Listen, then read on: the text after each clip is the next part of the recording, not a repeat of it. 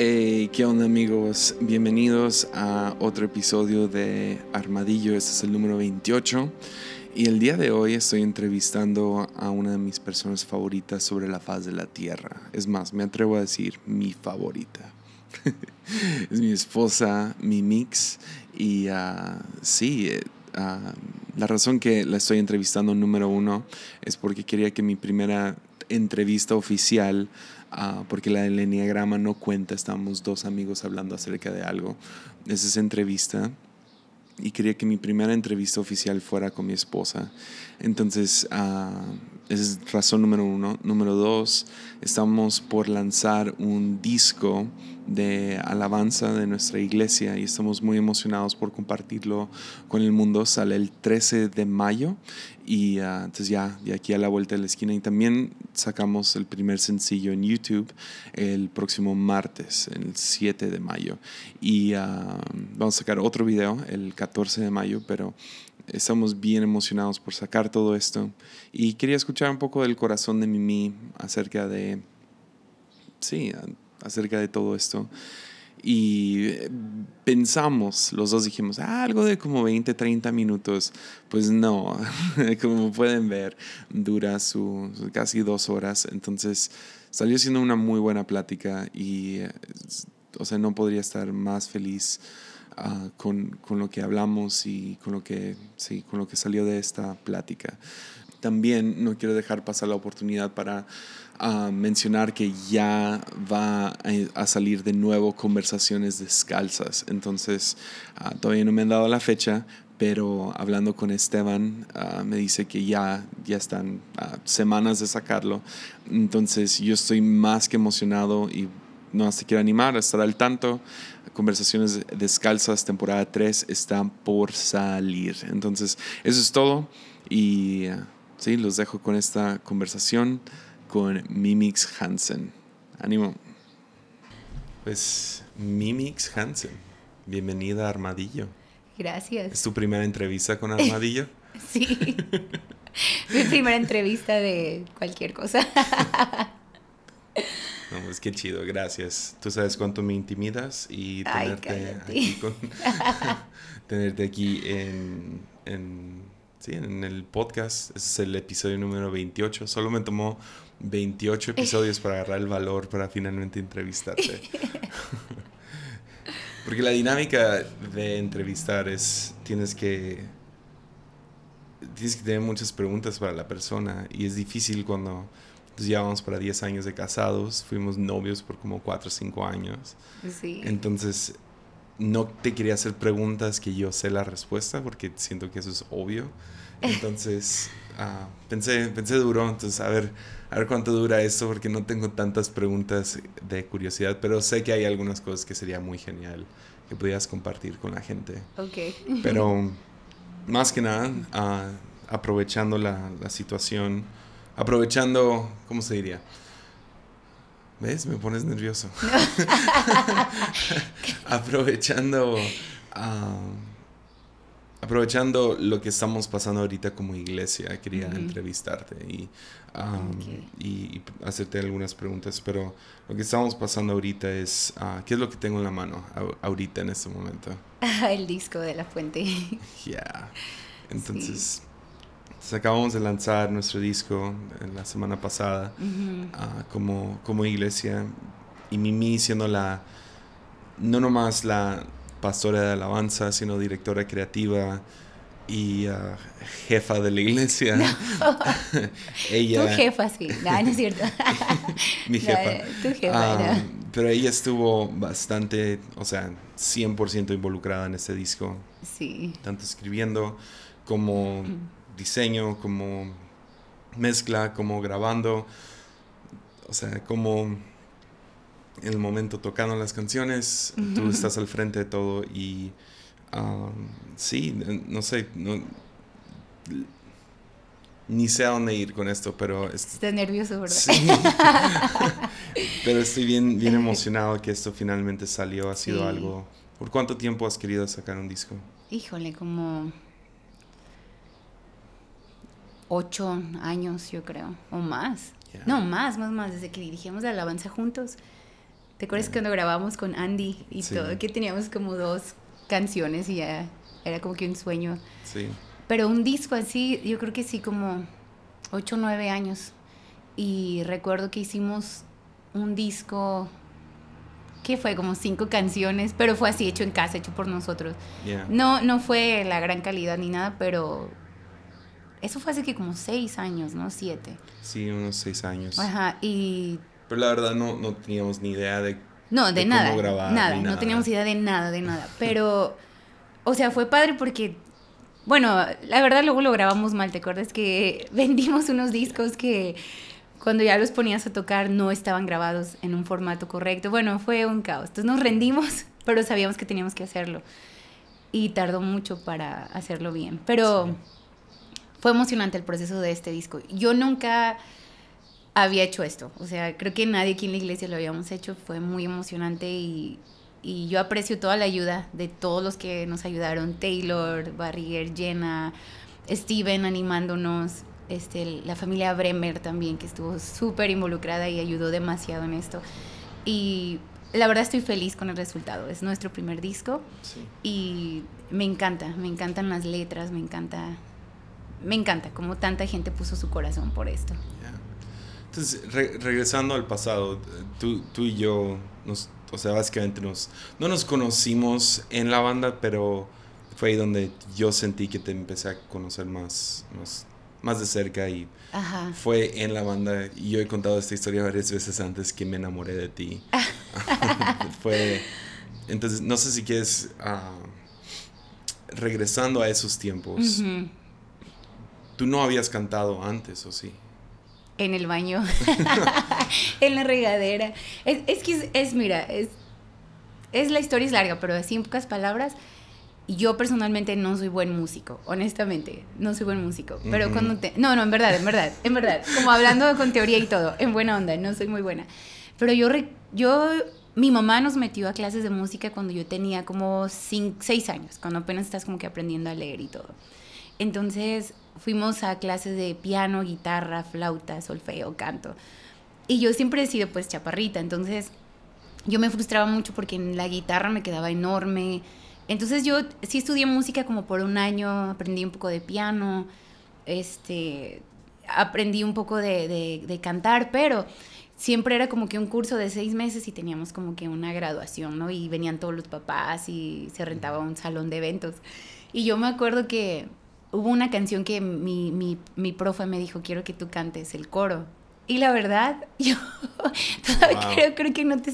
Creo que ni sabes esta historia. No. Pero yo me frustré mucho porque es que soy muy nerviosa. Soy un poquito ansiosa y cosas así, ¿no? Y un poco tímida. pero... Ahí tendremos Ahí tendremos así. Pero yo me acuerdo, yo tenía como seis años. Y fue... ¿Recuerdas con la mujer que era árabe que da clases de ballet y todo eso. Fue ahí en su salón mi graduación, recuerdo. Bueno, muchos no saben de eso, ¿verdad? Pero bueno, es un lugar aquí en e-, Tepic. Era la única árabe de todo Tepic. Ajá, sí. Y tiene como un salón, ¿no? Y ahí hicimos esa graduación de ese curso, me acuerdo. Y el, el profe me puso a cantar un coro. Y así, si soy honesta, fue horrible. Yo estuve tan nerviosa que canté como oh, así, o sea, en serio. fue horrible, desentonada, yo como, no sé, horrible, neta, neta, fue horrible. Yo dije, yo nunca en mi vida voy a cantar, yo no sé hacer esto. La guitarra me queda bien grande, ni siquiera alcanzo, mis, mis brazos no abarcan la guitarra. Ese día hice mi examen de flauta y mi flauta, la mía la olvidé de nervios. Usé la flauta de alguien más que olía como a cebolla. Fue horrible. y yo dije, yo nunca en mi vida, yo nunca voy a hacer música. No, no. Tenía como 6, 7 años. Mi hermano, tú conoces a mi hermano, es demasiado buen músico. Mi hermano lo que le pongas toca es... Sí, hasta, hasta la fecha eh, yo creo que es el... Mejor, guitarrista que yo conozco. Y de los mejores músicos que he conocido. Sí, es, es demasiado bueno. Y él sí siguió, él siguió con sus clases este, solo, él, era pianista y solo agarró la guitarra y empezó, tú, tú lo conoces, sabes, todo su proceso fue buenísimo. Entonces yo ya tenía como 8 o 9 años y yo dejé de plano así todo, la música, y luego mi hermana menor, ella empezó a tener clases de piano en nuestra casa. Mm. Entonces era como que bien tentador de, ah, quiero, pero no, yo estoy frustrada con esto y yo no soy buena, hice el ridículo cantando, yo nunca voy a cantar.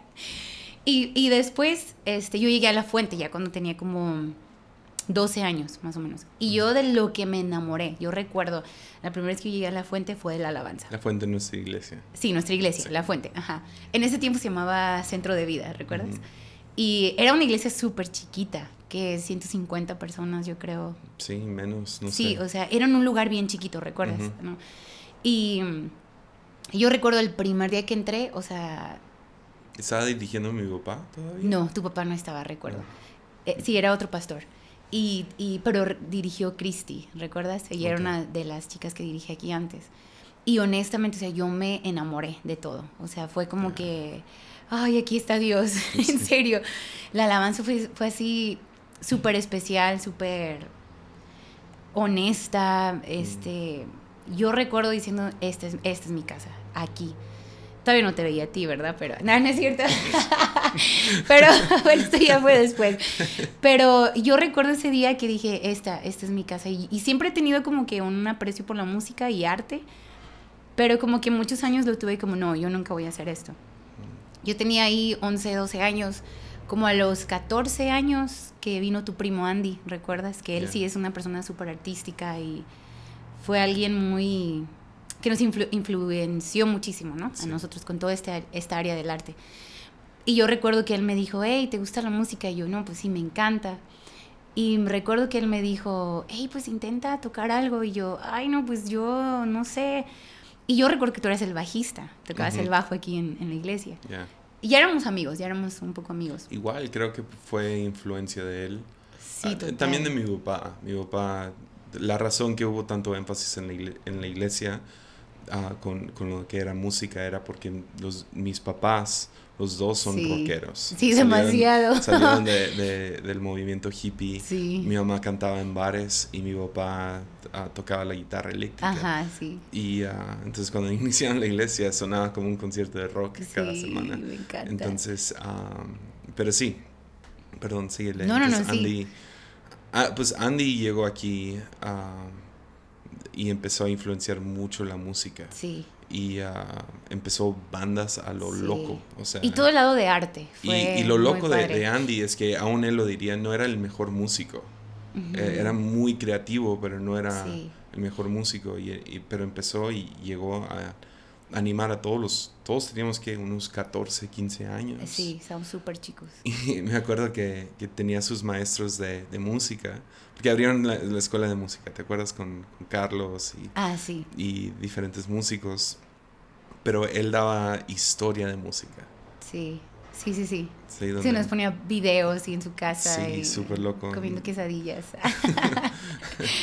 sí, sí, él fue el que nos inspiró mucho. Y Carlos, eh, lo mencionaste, él fue el que empezó como a juntarse mucho con mi hermano. Entonces, él me decía, ándale, toca algo, toca algo. Y empezó mi interés por el bajo. Tú eres bajista, todavía no me gustabas ni nada, no te preocupes. Pero se me, me gusta, me gusta mucho el sonido del bajo. Lo- no sé, porque siempre me ha encantado. Entonces yo empecé a tomar clases de, de bajo y recuerdo Sí. que... Yo, yo no me acuerdo que en ese tiempo yo no te gustaba. No, te No me caía caías bien. Ya, pero esa es otra historia que Sí. Jesse siempre la cuenta, oigan, en sus prédicas. Un día la voy a contar yo como realmente es, porque Mimi era mi bully. no es cierto. Bully. Él dice eso, pero no es cierto. Qué gacho. Recuerdo que sí me presentó Taylor cuando fui a Camino de Vida. Aquí está la que le hacía bullying a Jesiah. Y yo, gracias, Jesse. Un día voy a contar esta historia como realmente es. Va, pro- Pero bueno, nada que ver, nada que ver, entrevista de la bully de Jesiah. Episodio número 34, no sé. No, y, y después empecé con el bajo. Y la verdad sí me encantó así. Empecé como que a tocar y todo. Y tu mamá después me invita a tocar con ella.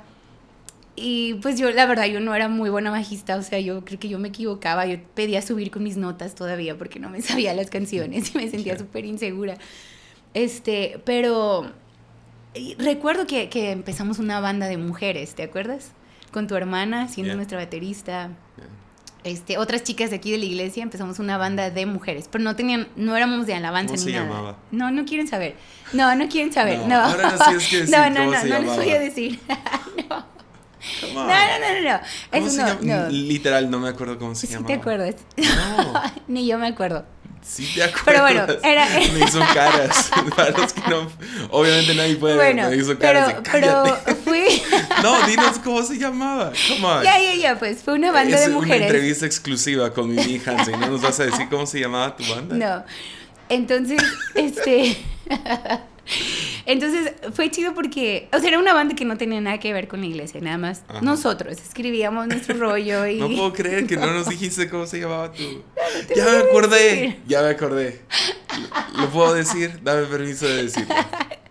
bueno, está bien. ¿J-Freak? Sí, Sí, ¿verdad? Sí, por Jesus, por Jesus. Jesus Freak. algo así, sí. Sí, o Jesse Freak. Oh. También, aparte. tenía como 14 años, ¿no? Sí, no, no me juzguen. Entonces, este. O sea, teníamos esta banda y yo me acuerdo que la chica que cantaba con nosotros, buenísima, tenía muy, muy buena. Ella, su papá casi no la dejaba como que venir a la iglesia y todo. Entonces recuerdo que una- un día Andy, tu primo, planeó ir a la prisión de menores. Y él quería hacer como todo un concierto y él llevaba a su banda y nos dijo a nosotras, ¿quieren tocar? Y pues nosotras, pues sí, no vamos. Y, y recuerdo que ensayamos y todo. Y el mero día, justo cuando llegamos aquí a la iglesia para irnos todos, nos habla nuestra cantante y dice, hey, mi papá no me dejó ir. O sea, Mm. no, no, no puedo llegar. Porque era una prisión para menores. Ajá, sí, Y sí, y estábamos, sí, estábamos 15. súper jóvenes, sí. Y, y me acuerdo que Andy me dijo, hey, pues tú canta. Y yo, ¿estás loco? Yo nunca he cantado. Por favor, tú canta. Y yo, no, yo no canto, ¿no? Y, y recuerdo que al llegar a la prisión yo estaba súper nerviosa y dije, yo nunca en mi vida he cantado. Bueno, sí, esa vez que hice mi, Ya. mi graduación chafa. Y estaba súper nerviosa, pero súper nerviosa. Y dije, yo nunca he cantado, menos tocar y cantar, yo no puedo hacer esto. Pero al llegar a la prisión, no sé qué pasó adentro que no nos dejaron pasar. Mm. Entonces como que, ah, sí, yo no voy a cantar, ¿no? Entonces, este, pues no pasó, no pasó. Pero me acuerdo que, que un día yo estoy en mi casa, era un sábado, era grupo de jóvenes. Yo era parte del grupo de jóvenes, ¿no?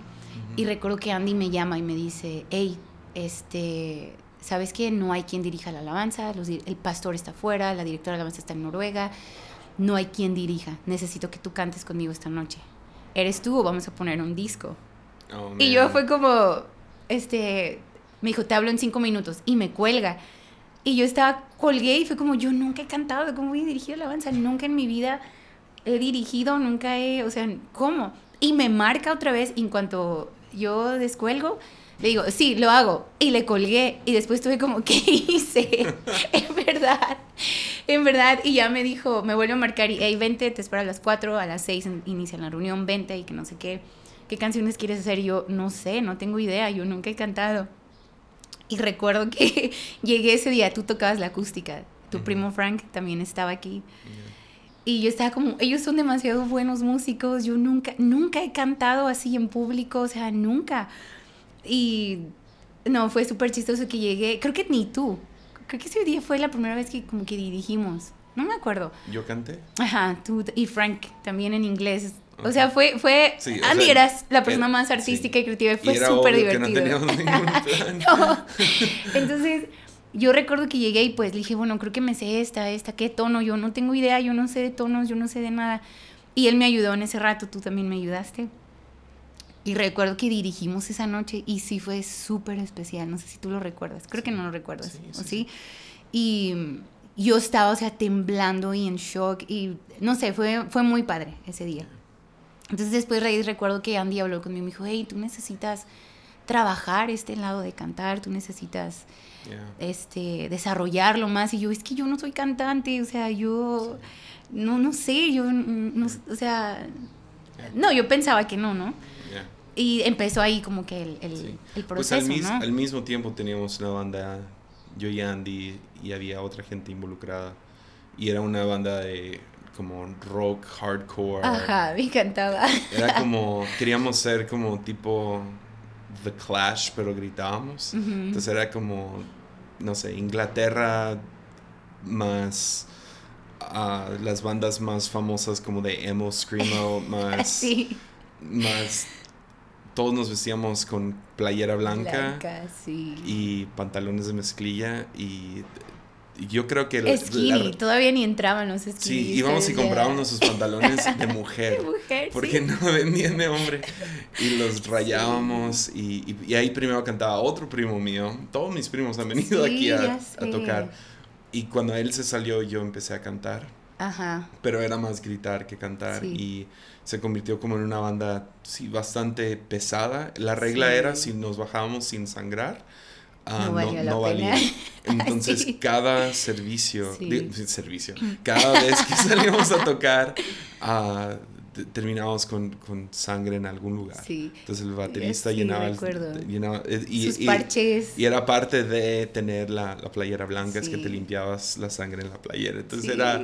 No, y sabes que era, pero era súper chido porque en Tepic, o sea, era como que eran las, Sí. las tocadas, ¿no? Nos invitaban a como... Pero eran tocadas de ska, nada que ver. ¿Era y- ska o como dark reggae. metal acá medieval Y donde todos actuaban reggae. como Game of Thrones o algo así Sí. y mataban pollos?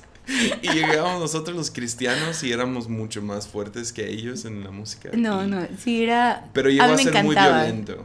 Bueno, sí. Y hubo una ocasión donde se puso muy fea la cosa, nos querían robar nuestro equipo y Sí. nos amenazaron y feo. Una de las bandas se puso muy celosa. Total, llegamos al, al acuerdo donde Ya no. íbamos a tocar Pero fue eso. chido porque de ahí se fueron a otro género, ¿recuerdas? Cuando Sí. empezamos, empezamos una banda juntos. Entonces ahí fue Sí. cuando ya era como, ok, Jesse sabe gritar pero que no cante. Entonces ocupamos algo más dulce y me acuerdo estando sentados y, y, y Andy diciendo, es que quiero hacer algo con Mimi. Y fue como, ok, va, agarramos a Mimi. Yo, yo la verdad no, o sea, no, no te conocía muy bien Ajá. y obviamente por tanto bullying que me habías hecho. Ay, qué mentira, no. no, pero, pero por, por, no sé, por ese tiempo no, pues no éramos amigos ni nada, entonces Ajá. ah, era un poco más, no sé. Sí, eh, total, qué chido que Andy nos juntó Sí. y, y empezamos a cantar como, sí, Folk. ahí, sí, Que me folk. encanta el folk. Empezamos esa banda que se llamaba Miet, ¿recuerdas? Sí, que todos nos decían Niet da. ¿En verdad? Sí, No sabía. por gachos. Entonces quedamos la banda Pero, ajá, Miet, me encantaba. Y también fue así, folk, este, poco indie, Sí. ¿verdad? Pues éramos, eh, creo que nuestras influencias más grandes eran Regina Spektor, Sí, Arcade Fire, total. ah, también Bright Eyes. Bright Eyes, Ajá. Rosie Thomas, Ah, encanta, Gerardo. sí. Y, y luego, sí. Bob mm, Dylan, Johnny Cash, todos Sí, ellos. sí. Ah, sí. Sí, y empezamos esa banda. Y fue bien interesante, ¿no? Como escribir. Era una banda que no tenía nada que ver con la iglesia. O sea, bueno, éramos músicos de la iglesia, pero esta banda tocábamos en bares, fuimos a Mazatlán a los carnavales, Yeah. junto con Jucum, ¿recuerdas? Yeah. Era bien divertido. Y tocamos también una vez, ¿cómo se llama este lugar? The Box en yeah, Mazatlán. Fue muy especial, ¿no? Pero era, era como era un género muy raro, ¿te acuerdas sí. que un y nosotros nos subimos, somos como 11 los que fuimos. Sí. Y eh, antes teníamos violinista, dos acústicas. Teníamos alguien que tocaba el hacha. Y luego teníamos alguien que tocaba el hacha. O sea, literal agarraba un hacha y, Y fingía como, si como si estuviera. era una guitarra Entonces en el algo concierto cristiano todos nos miraban como quiénes son. ¿Quiénes son? Ya sé. Queremos alabanza, queremos. En ese tiempo estaba muy famosa la de semilla, semilla de mostaza. Si tuvieras fe, Sí. como un grano de mostaza. ¿Te acuerdas? Sí, sí, sí. y nosotros sí. nos subimos cantando campeón. Todos vamos a campeón- morir. Sí, campeón de idiotas. O sea, teníamos canciones bien. No, Ya. Sí, Pero fue divertido que todo el mundo se salía durante nuestro concierto. Pero ¿recuerdas una vez que tocamos en, en un bar aquí en Tepic? Ajá. Tocó una banda, pero así, banda, banda, tipo como banda de Sinaloa. ¿Cómo se dice ese estilo? No sé, como Sí, banda. tuba y todas Sí. esas cosas, ¿no? Sí, Y estábamos en corridos. un bar y había, o sea, ya había gente súper ebria, o sea, pero mal, mal, mal. Y recuerdo que ya nos tocaba subirnos y nos subimos. Y se levantan dos, tres personas bien ebrias. Esto sí es música. No que todas esas bandas. Como gente sí apreciaba lo que Sí. hacíamos, pero sí era algo muy diferente. Y luego estás en Tepic, o sea. Sí, no. sí, Tocamos fue en, en la universidad. En la varias universidad varias veces, y- sí. Sí, fue. Sí, fue muy, muy... Fue padre, fue muy padre. Y ahí como que empezamos a escribir canciones y Yeah. ver muchas películas artísticas y... Ujú. Ah, Personalmente fue uno de mis tiempos favoritos porque yo siempre he tenido mucho aprecio por el arte. Yeah. pero no crecí en una familia que es como que muy, pues, aunque sí son artistas, pero muy Sí. diferente, ¿no? Entonces, fue padre como que aquí en la, en la iglesia encontrar ese lado, poder Ya. desarrollar ese lado artístico, el pintar, el, este, música, eh, simplemente sentarte y ver películas o nomás apreciar arte. Para mí fue un tiempo súper chido, súper, súper chido. Y ahí empecé a conocerte más. Ujú. Entonces creo que con Miet, viajando, este, escribiendo, Sí, no. fue, fue padre porque eso también nos unió mucho como grupo de alabanza, porque Andy era nuestro líder de alabanza también. Entonces éramos una banda de alabanza, pero afuera no tocábamos canciones Sí. de acá, ¿no? Y, y fue súper chido como... Creo que también tú empezaste a desarrollar mucho el lado de la música. Yeah. Yesaya dirigía la alabanza, él nunca va a decir esto, pero Jesse dirigió alabanza por ¿cuántos años? ¿Cinco, seis años? Sí. Demasiado, demasiado. E- Empezó, pues tú empezaste con la acústica, Yeah. entonces fue muy, muy padre. Y después de Mied, recuerdo que, no me acuerdo qué año fue cuando fue una tocada que tuvimos que después nos dimos cuenta, ¿sabes qué? Somos llamados a dirigir la alabanza. Totalmente, o sea, si está divertido Sí, esto. Llegó un momento como banda que era como que, ok, o le vamos a echar 100% Sí. aquí o terminar la banda y qué bueno que hicimos esto. Sí, Y ah, sí, Andy salió y empezó con sus proyectos hasta la fecha. Él hace Ajá, música, sí. ya, ya se mudó a Estados Unidos y todo. sí, Y ah, todavía hace música increíble. Ah, también tiene un podcast. Entonces, Yes.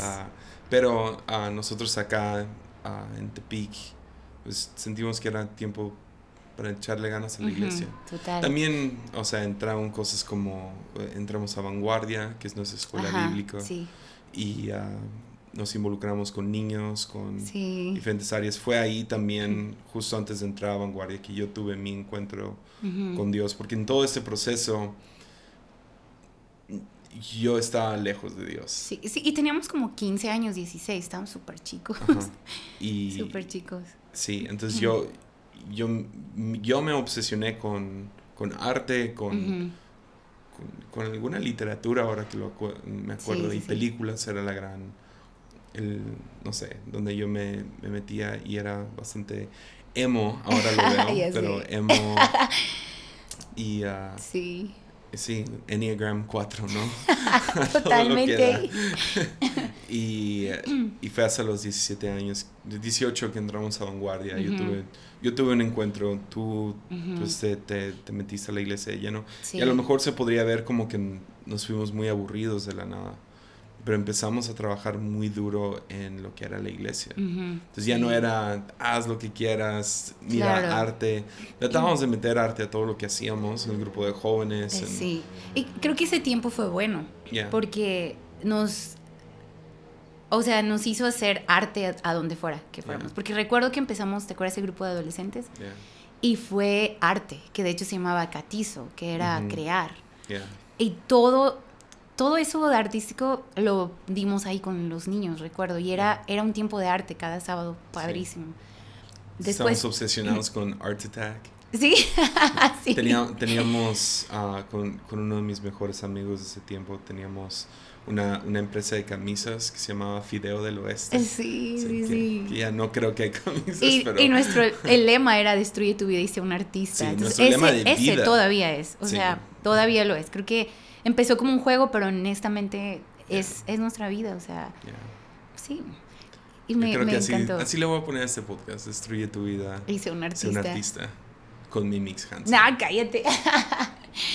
sí, pero sí fue muy, muy chido. Y después de ahí, o sea, ya como que empezamos a tomar más en serio la alabanza, personalmente, porque recuerdo que yo me fui a una de las nuestras extensiones, que está aquí cerca, en Valle de. Nayarit, y yo empecé a tomar la alabanza ahí.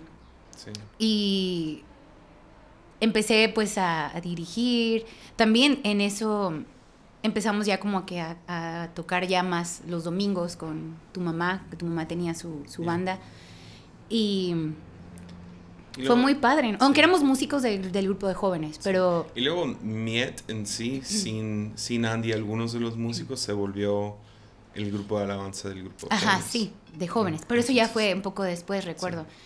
Y, y sí, sí, empezamos a hacer los músicos de jóvenes. Yo recuerdo después tú tomaste adolescentes y, y después pasamos a tomar, bueno, tú, a tomar jóvenes.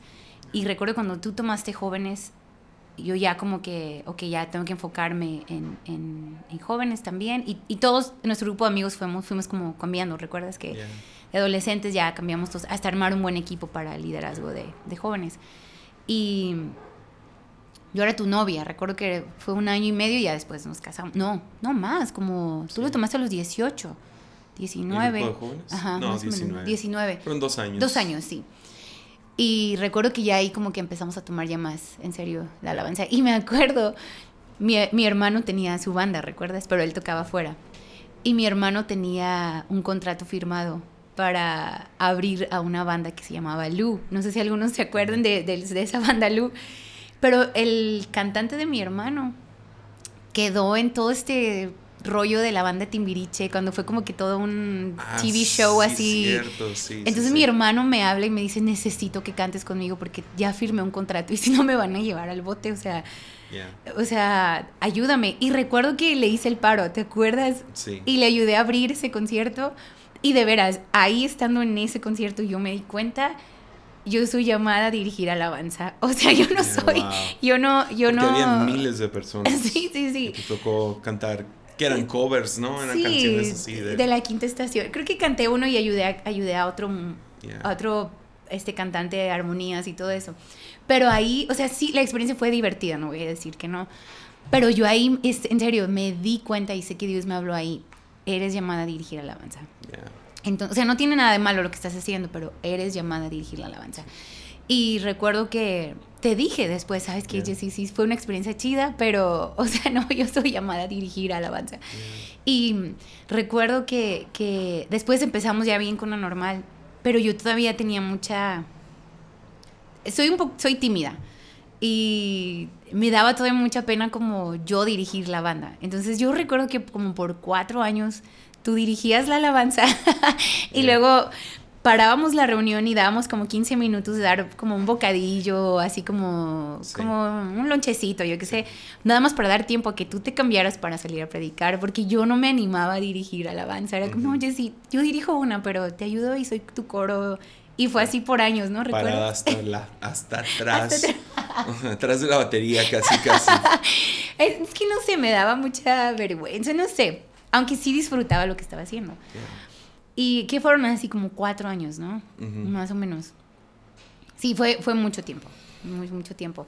Hasta que un día tu mamá, tu mamá me dijo, oye, ¿sabes qué? Voy de viaje, este domingo no tengo quien dirija, te quedas con mi banda. Y yo así como, pero yo, yo no dirijo alabanza, yo soy coro en lo normal. Y así como, pastor, pastora, no, yo no puedo. Y me dijo, no, no, por favor, hazlo, hazlo, por favor, yo no voy a estar, te dejo mi banda. Y su banda eran puros músicos, te recuerdas, ¿no? Sí. Súper grandes. Yo tenía como muy buenos y 23, todo, yo sí. tenía como 23 años. Sí. No, fue, recuerdo ese domingo, el ensayo, estuve súper nerviosa, ansiosa, no dormí. Dirigir esa mañana fue así, eran dos reuniones, estuve súper nerviosa. Yo, o sea, ni me, ac- me acuerdo que no estaba súper nerviosa, ni quería ver a la gente, ni, ni nada. Pero recuerdo que esa vez, o sea, tu mamá regresó y me dijo, hey, ¿sabes qué? Te voy a dejar este más, quiero que dirijas más, te voy a dejar mi banda. Y yo como, no, no, no, yo no hago eso. Sí recuerdas, ¿no? Sí. Y, y fue así un proceso muy, muy chido, pues. Pero sí, creo que sí un proceso Dirigías de... con los ojos cerrados. Sí, totalmente. Totalmente. sí. Tomó, años. mucho, mucho. Sí. Y yo recuerdo que yo trabajaba en la escuela bíblica también. Ujú. Y recuerdo un día que tu papá me habla a su oficina y me dice, hey Mimi, este, he estado orando, he tenido sueños acerca de, de- de ti. Él me decía, yo nunca sueño, no soy alguien como que Dios le habla mucho a través de sueños, pero Dios me estaba hablando acerca de ti a través de, de su- de cosas que he estado soñando. Y creo que es el tiempo de que salgas de- de- del instituto bíblico y te enfoques aquí en la iglesia. Y quiero que tú tomes la alabanza de la fuente. Tú estabas en esa junta, yo estaba en shock, o sea, yo dos, tres domingos había dirigido o sea, dirigiendo normal, pero era muy cómodo porque estaba contigo, o sea, y de pronto me dice eso, tienes que dejar todo para enfocarte acá. Cuando ya habíamos contratado a alguien para que tomara la alabanza, y de pronto me dice tu papá, e-, eres tú, vas a ser tú. Y yo recuerdo estaba, o sea, en shock de, pastor, le yo recuerdo que le dije, pastor, yo no, yo no dirijo alabanza, o sea, yo soy, yo nomás soy corista, aunque yo sabía, si me entiendes, que sí era algo que yo tenía que hacer, pero me conoces, y aparte soy un uno, que no se anima a hacer cosas por fallar, ¿me entiendes? Entonces, eh, fue, sí fue un proceso, o sea, a los 22, 23 años, como de, ay, yo no estoy lista para esto, tengo 23 años, los músicos. Sí, lo, lo que había pasado era el, el, el, pastor de alabanza de muchos años, yo creo que casi 10 años. Ajá, sí, ah, se había Dios ido. lo llamó a plantar una iglesia. Ajá, es cierto. Él salió. Ajá. Y quedé yo más o menos y otros muchachos y mi mamá y eh, era un revoltijo y la manera que nos manejábamos como iglesia Ah, era por bandas. era cada quien tenía su banda, su estilo, sacaban sus canciones y aún sus traducciones, ¿te acuerdas? era, era como muy, era un caos, la verdad. Y, y, ah, y, finalmente pues llegó el punto donde, ok, ocupamos una persona al frente de esto, encargado de, Porque me tocó una vez ah, que eh, por tener diferentes bandas y cada banda tenía su estilo, una vez me tocó ver cómo entró una pareja. Me preguntaron, ¿quién va a dirigir la alabanza hoy? Yo dije, ¿quién? Y se salieron y dijeron, ahorita regresamos a la prédica. Sí. Y oh, a mí me devastó de que, o sea, yo soy una de estas bandas, me parte el corazón que gente, gente llegue esperando una banda y, o sea, la calidad sube y baja, los estilos suben y bajan. Sí el corazón, la pasión sube y baja y, y, ya ah, lo bueno es que mi papá terminó viendo esto. Mi papá, para los que no saben, es el pastor de la iglesia. Sí, sí, Pastor Diego, lo amamos. Llegó y, y, y, sí, te pidió que tomaras el grupo. El, todo, lo que era toda la alabanza. Todo, y o sea, yo tenía 22, 23 años, fue una locura. Yo estaba como, y creo que eso también me asustaba, era como, o sea, eh, estamos hablando de músicos de 30, 40 años, o sea, tengo 22, ¿sí, me entiendes? 22, 23, sí, nos casamos a los 21, tú y yo, más o menos, era como 22 años. Porque, bueno, no, no quiero decir que no fue a los 22, pero lo que pasó justo después fue lo devastador. Ajá, sí, yo tenía como 23, más o menos. Entonces empezaste a dirigir y como a los seis meses sí, tu papá habla conmigo, ajá, tu papá habló conmigo en diciembre sobre tomar la alabanza y todo, y me dijo, piénsalo, termina el ciclo de la escuela y todo, y yo entré 100% a la fuente ya como en enero, o sea, estar aquí, obviamente ya trabajaba aquí, pero estar 100% aquí en la fuente, y se hizo, recuerdo que fue en mayo cuando ya se hizo oficial, como que es, esto va a ser así, vamos a anunciarlo a todos, y recuerdo que me entrega tu papá la alabanza como en mayo, más o menos. Y yo en julio, yo pierdo la voz completamente. Así, junio, julio, completamente. O sea, no cada vez que cantabas te bajabas. O sea, a la tercera canción ya, ya, no, podía, ya no podía. Y eso fue súper frustrante. o sea, en el, en el momento cuando dije, ok, Señor, yo sé, tú me estás llamando a hacer esto. Y cuando lo acepté de, ok, sí, soy llamada. Perdón, ha sido un proceso de años, sí, soy lenta para procesar las cosas. Pero ya tenía como 23 años más o menos. Y me acuerdo que dije, ok, sí, lo voy a hacer y Dios va a ayudarme y, voy a encontrar la forma de hacerlo, bla, bla. Y al mes y medio, ¡pum!, pierdo la voz. Totalmente. ¿Recuerdas? No podía ni hablar. Este, fue súper frustrante. Fui con varios doctores y todo. O sea, tienes una infección en la garganta, infección. Y tomé antibiótico. Si, fuera macho en este momento daría toda una broma de, ¡yay! ¡Qué bueno! La mujer no pudo hablar. sí le hiciste. No, pero sí le hiciste en ese tiempo. Eres un macho de aquellos que no. No, no es cierto. Pero sí fue súper frustrante. Porque era como, ok, Dios, me llamaste a hacer esto y ahora lo que necesito no lo tengo, que es la voz para dirigirlo. Yo en mi mente, pensando eso. Y pues los doctores decían que tenía, decían que tenía una infección. Tomé antibiótico un mes, dos meses y, o sea, así como tratamientos y todo. Hasta que alguien me dijo, ¿sabes qué? Ve con un otorrinolaringólogo que te cheque. A ver, trata de decir esa palabra, Jessie.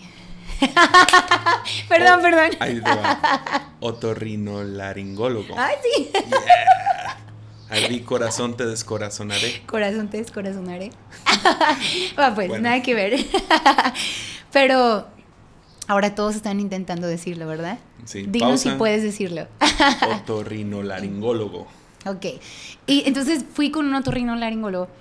Otorrino, más fácil. Otorrino. Y la señora me checa y me dice, ¿sabes qué? Me dice, tú tienes, tienes nódulos en, tu, en tus cuerdas.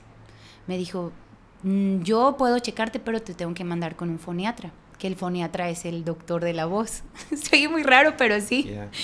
Y e- ella me, me vio y me hizo todo un estudio y me dijo, sí, tienes, tienes un nódulo. Y, y después me dice, mira, voy a ser muy honesta contigo. Tenemos que analizar todo bien, que no sea un nódulo de cáncer, que no sea, o sea, algo más, más fuerte que unas- un simple nódulo en tus cuerdas. Hoy, la verdad, tú me conoces, yo soy como que mi mente es así, se mueve súper rápido y ya yo me imaginaba, tengo cáncer, tengo 23 años, no, nunca voy a lograr dirigir la alabanza, como todo en mi cabeza, así, nunca voy a ser mamá y Jessy se va a quedar solo. Yeah. Yo recuerdo, tú recuerdas, yo salí de ese consultorio, o sea, súper mal, Ujú. súper, súper mal. Y, y hice mi cita con el foniatra, que duró uf, como dos meses para que me pudiera ver. Y yo en ese tiempo me estuve, estuve como, llegué hasta inyectarme un poco de cortisona para poder desinflamar mis cuerdas y poder cantar. Yeah. En eventos, recuerdo que tuvimos Anónimo y la verdad yo dirigí esa vez así súper mal, ¿no? Y recuerdo que Enrique Bremer me dijo, hey, porque, porque él escuchó mi ronquera y me recuerdo que él me dijo, hey, sé, sé diligente con lo que Dios te ha dado y chécate bien. Y entonces fue que hice todo lo del otorrino, fui al foniatra. Entonces cuando yo, yo voy con el foniatra y, y me ve y me escucha, me dijo, mira, no te puedo hacer ningún estudio hasta que pase un mes y medio más. Necesito que no hables para nada. Yo te escucho muy mal, te escucho muy, muy mal. Entonces, y ella fue la que me dijo, yo creo que hay que ir pensando en ir cambiando de profesión, porque cuando me, le dije que cantaba, me dijo, ve pensando en cambiar de profesión, así sin verme ni nada, o sea, o sea, Yeah. tienes que ir cambiando tu profesión y yo, ok, está bien. Fue, yo creo que fue de junio a noviembre muy difíciles para mí, con ese, peleando con ese, pues, peleando con ese sentimiento de Dios, tú me has llamado, pero ahora no tengo lo que necesito, Yeah. es obvio que no, no voy a hacer esto, ¿no? Y yo recuerdo que subí con tu papá y le dije, pastor, yo no tengo voz, no voy a tener voz, o sea, yo, o sea, no puedo hacer esto. Y recuerdo tu papá es tan lindo que solo me dijo, mira, sigue dirigiendo la banda, ¿va? Haz calendarios, sigue escogiendo canciones, sigue trabajando traducciones, sigue dirigiendo. No te preocupes, si no puedes cantar, dirige esto, dirige la, la- la gente. Que, que no quiero interrumpir la historia, pero cabe decir que en mi opinión tu habilidad número uno fue desarrollada ahí. Porque, o sea, obviamente me encanta cómo cantas, eres buen músico, aunque dices que no, pero yo creo que el, el- la habilidad número uno o lo que Dios más te ha dado es el equipar y construir equipos. El, Oh, levantar, el levantar a- a- y, y creo que viendo la necesidad de, ok, Mimi no puede cantar ahora, lo próximo que, que entra es tu liderazgo, porque ya no podías, ah, ok, vamos a hacer estas canciones y ya, sino tenías que literal empoderar a nueva gente, levantar a nuevas personas y Sí. en mi opinión, ahorita ya viéndolo años después, ah, esa es tu habilidad número uno o el don más grande que Dios te ha dado es liderazgo. Entonces, estoy, estoy, estoy, estoy muy contento por ese proceso, aunque fue devastador. Realmente sí. lo fue, o sea. Yo es lloraba cada día, Es ¿recuerdas? difícil, es difícil acumular todo el desgaste, ah, corazón roto, lágrimas eh, que fueron in- invertidas en ese tiempo. Realmente fue, fue un tiempo muy difícil porque aparte sí era un caos. Y aparte tienes todas las cosas pequeñas que nomás te van cortando poco a poco, que, que eran las competitividad entre músicicos, peleas entre las coristas y no me querían. gente, que no, no, no, querían llegar temprano a las nuevas reglas de vestimenta o cosas que son ah, que, que, que, a lo mejor no son tan grandes como que ah, renuncio, pero me gusta el término en inglés, el death by paper cuts. Que es como que muerte por cortadas de papel, que, es, que, es, una cortadita, es otra cortadita, es otra cortadita, es otra cortadita, y nomás se van juntando y, y nomás quieres rendirlo todo. Y uh, entonces tienes todo eso sucediendo al mismo tiempo, tú quedas, pues básicamente no, no puedes cantar, casi ni puedes hablar. Sí, de hecho, fue como un mes, ¿recuerdas que no? Entonces, no pude perdón, interrumpí gravemente tu historia. No, no, no, pero o sea, es cierto, sí fue muy difícil.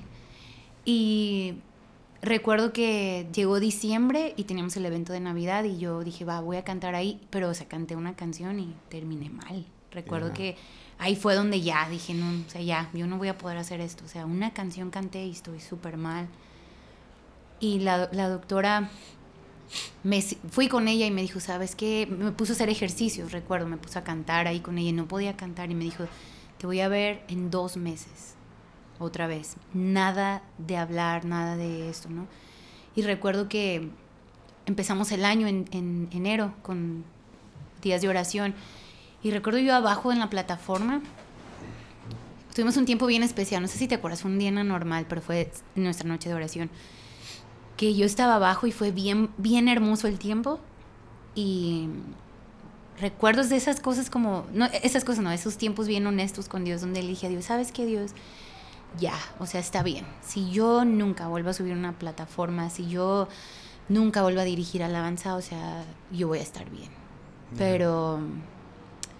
Ay, quiero llorar, perdón, pero es que sí fue de esos momentos así súper honestos. Yo le dije a Dios, yo, o sea, mi amor por ti, mi, mi pasión, mis ganas de adorarte, o sea, que no cambien, pues, porque yo no quiero que a mí me defina estar arriba, ¿me entiendes? Como yo no quiero que mi identidad sea esa plataforma o ese don, ¿me entiendes? Y recuerdo estando ahí abajo, o sea, llorando, y dije, está bien, si yo nunca vuelvo a subir una plataforma, yo voy a estar súper bien, no hay ningún problema. Pero, o sea, yo, que no se acabe, pues, mi, la pasión que yo tengo por ti. Y fue enero, febrero, así donde ya yo, de veras en mi corazón era como que yo solo voy a hacer la logística, ¿no? De alabanza y está bien. Y recuerdo en marzo que fui ya a un estudio ya bien profesional y te ponen la camarita y ves todo. Y la foniatra me ve y está, está sorprendida, me dice, a ver otra vez, vamos a volver a checar. Y me dice, ¿sabes que no tienes un nódulo, tienes dos? Y yo estoy como, o sea, ya, ¿qué otra cosa quiero escuchar? Ya, yo ya nunca voy a poder cantar. Y, ay, perdón que me pongo emocional, pero es que sí fue bien difícil. y yo recuerdo con esa cámara así en la boca diciendo, ya, ya no voy a cantar nunca. Y luego de pronto yo empecé a decir, pero mira, ¿sabes qué? Puedes ver tus cuerdas y puedes ver todo así en una cámara. Tus cuerdas están súper bonitas, están rositas, ella me dice, yo honestamente, estos meses que te he visto, yo sí pensé que tenías hasta un derrame en tus cuerdas. Y, o sea, yo me imaginé que íbamos a ver, o sea, porque si tuvimos esas pláticas de, cirugías, o sea, que asustan, la verdad. Y de pronto me saca la cámara y todo, y yo estoy así como yo, pues estoy asustada porque pues no entiendo qué onda. Y me empieza a explicar, mira, estoy sorprendida, tus cuerdas están súper bonitas, muy hidratadas, muy, el color me dice que están sanas. Me dijo, ¿y estos dos nódulos que tienes? Me dijo, son, son nódulos que, que puede tener cualquier persona y no se da cuenta. Un maestro que habla mucho o alguien que habla mucho puede tenerlos y no se da cuenta. Me dice, mira, en tu caso vamos a salir adelante, pero necesito que tomes clases de canto, aprendas a cantar, porque yo ya había cantado desde el que 15, 16 contigo, a los 23, 24 eran casi nueve años de cantar a como yo pensé que se cantaba, ¿no? Entonces ella me animó mucho a buscar un, profe de canto y yo fui y busqué un profe de canto. Y fue bien difícil em, aprender a cantar después de haberlo hecho por ocho años. ¿no? como, como hablas. cómo, Sí, sí. cómo cantas, todo eso fue o sea, Sí, mucho. Que todavía siento que tengo que aprender más, pero sí me ayudó muchísimo. yeah. Y después se vino un proceso como de, ok, poco a poco va, poco a poco. Y tomé otros seis meses casi de poco a poco voy cantando. Pero entendí que lo importante es ahorita el equipo y... Oye, pero hasta la fecha tienes profe de canto. Ah, sí, a la fecha todavía. ¿Cuántos años han Tengo sido 30 de- ahorita. han Entonces, sido como siete años. siete seis, años siete de años profe de canto. de cada sábado. ¿Y Ajá. todavía no aprendes a cantar? Todavía me falta. Siento ¿Qué- que... pero que no es, que- ridículo, eh, eso sí me frustra. Me frustra Ajá. que gente piensa, yo no necesito clases de canto porque yo sé cantar. No sé. Pero no se trata de eso, ¿no? Es como el ejercicio. Ajá. O sea, quieres estar marcadito, tienes que mantenerte. O sea, es como ir al gym. Yo puedo ir al... eh, Tú y yo hicimos gym, yo fui al CrossFit. No Bueno, les digas. No, pero tú y yo vamos al gym. Pero recuerdo cuando hice CrossFit, o sea, sí, te Sí. mar- mis brazos se marcaron y todo, pero no porque ya fui ocho meses, luego dejé de ir un mes y pum, todo se fue. Creo que eso es algo que tienes que seguir manteniendo. O sea, yo admiro mucho cantantes que siguen en clases, o sea, cali- calien- Sí. calientan su voz, cuidan su voz.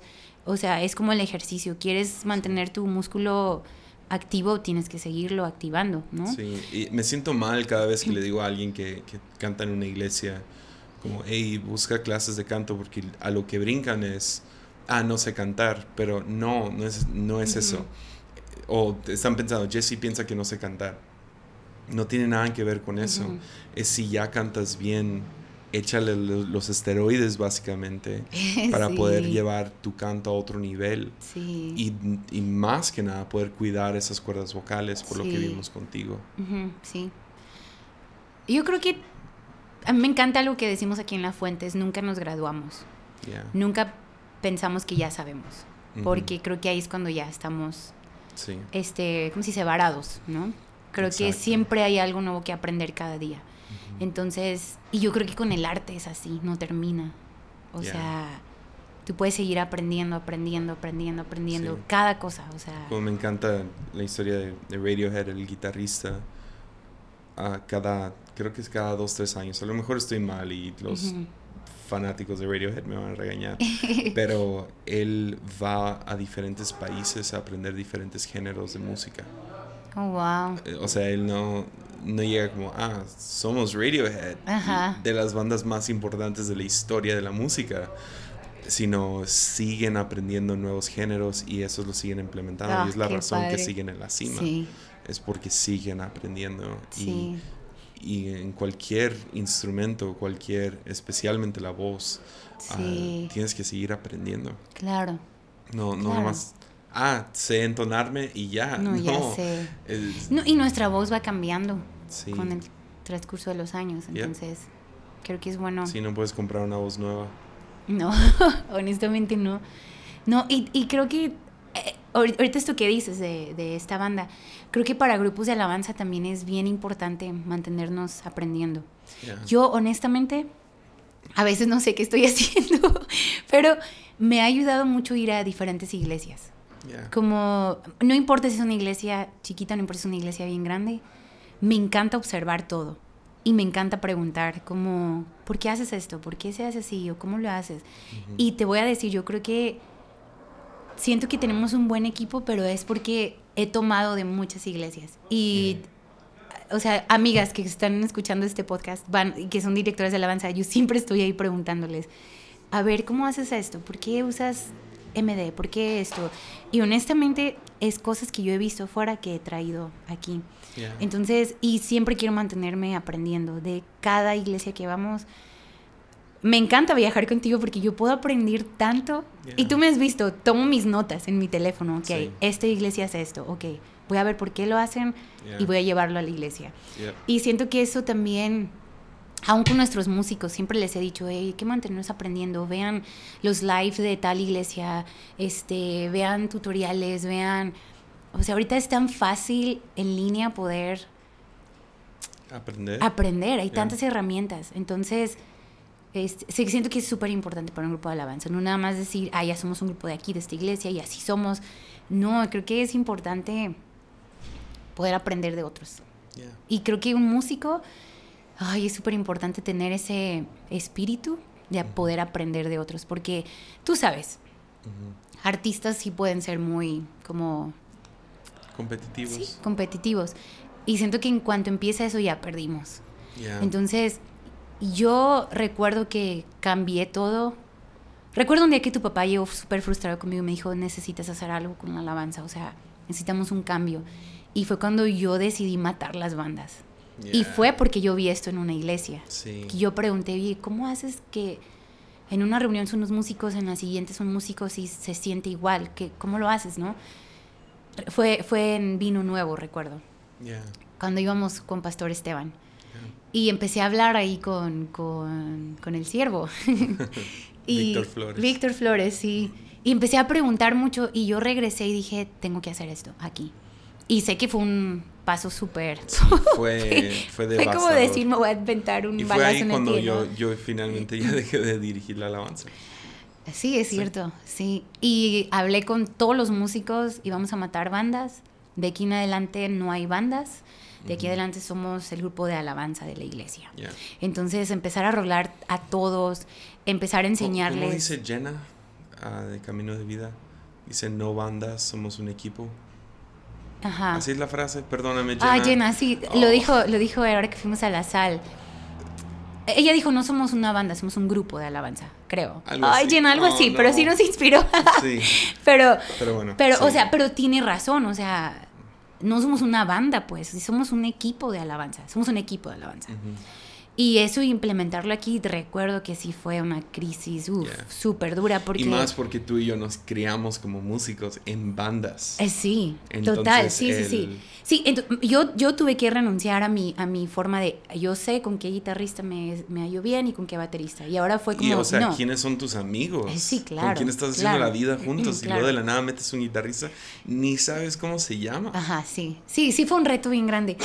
Pero fue, fue súper padre, o sea, sí fue un reto muy grande y yo recuerdo seis veces yo hablando contigo, Yesaya, yo ya quiero renunciar, porque yo no puedo. y recuerdo... no, no, tú dale, tú dale, tú dale, tú dale. Yo me acuerdo un, un ¿qué fue? Un, después de un ensayo o después de una reunión, que uno de los músicos principales, o sea, ya llevaba meses picándole y picándole y picándole y picándole, y tú llegaste mal, o sea, estabas pobrecita, me sentía muy mal. Y mi única pregunta que pude hacer fue, ¿estás bien haciendo esto el resto de tu vida? Sí, sí, ya sé, yo dije sí. Y luego después hubo otra vez donde yo ya, yo te dije, yo llegué llorando, creo que fue un ensayo, llegué llorando y te dije, yo voy a hablar, mañana dirijo, yo hablo con tu papá el martes, yo ya, voy a entregar todo, yo ya. O sea, yo no puedo, yo no sé, o sea, no, no ya no quiero esto.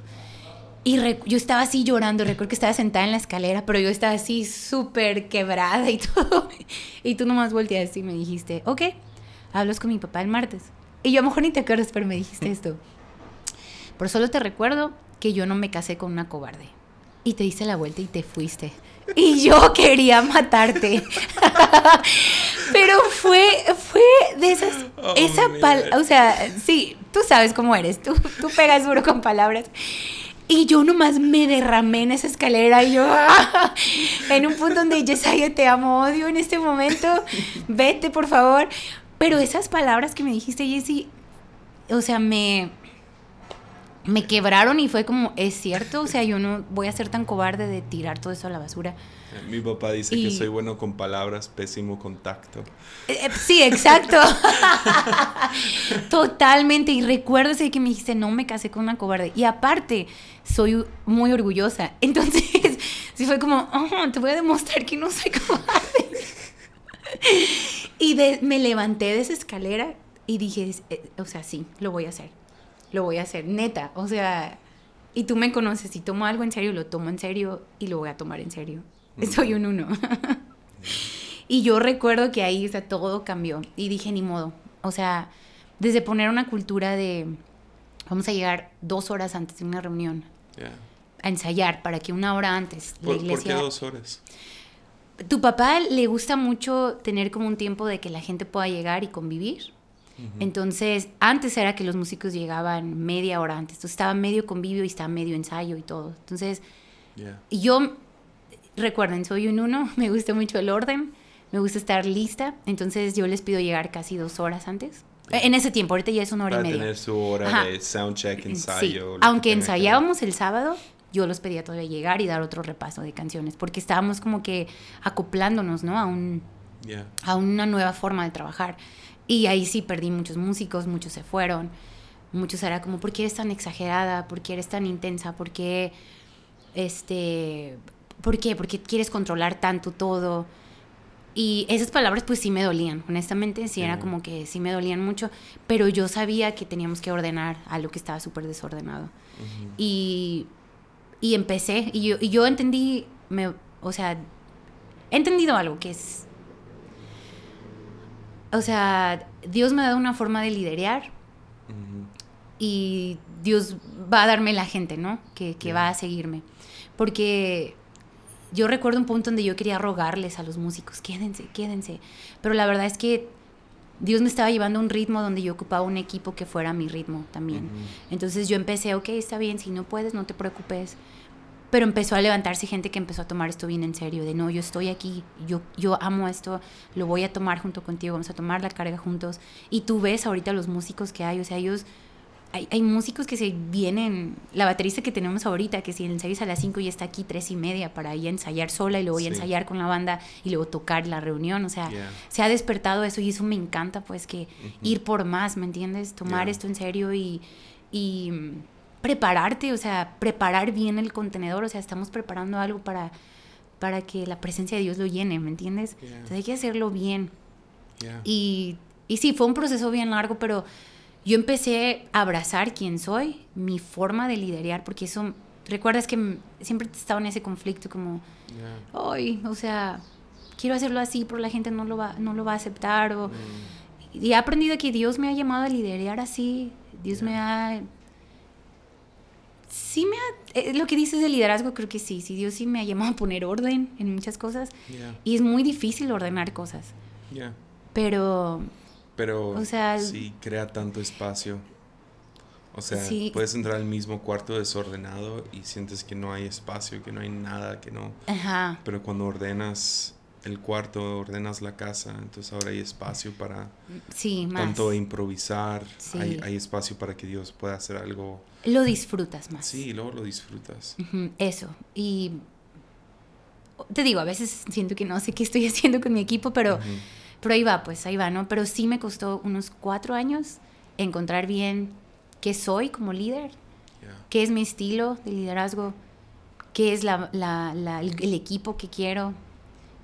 Tú recuerdas, ¿no? O sea, la primera vez que fue un en vivo que me dijiste, Mimi, eso fue hace como cuatro o cinco años, que me dijiste, aquí, eres tuya, eres tú, esta es tu Yeah. banda, este es tu estilo, esta es tu forma, este es tu... Ujú.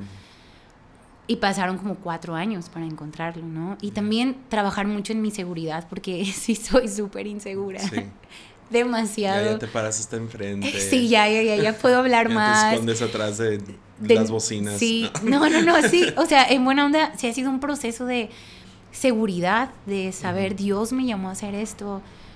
Y también, algo que entendí con todo esto de los nódulos, o sea, Dios le place que lo haga, ¿me entiendes? O sea, esto sí es, no hago lo que hago porque soy buena, porque si tú ves mi garganta, o sea, ahí están los nódulos, ¿me entiendes? O sea, eso es por la gracia de Dios, porque realmente Él, él, él le encanta que lo haga, ¿me entiendes? Y, y sé que suena medio raro que yo misma lo diga, pero lo he entendido, o sea, Yeah. Dios sí me llamó a hacer esto y no es porque soy buena, no es porque, ah, wow, tu forma de liderar, pero es porque Él le place, pues Yeah. que yo le cante.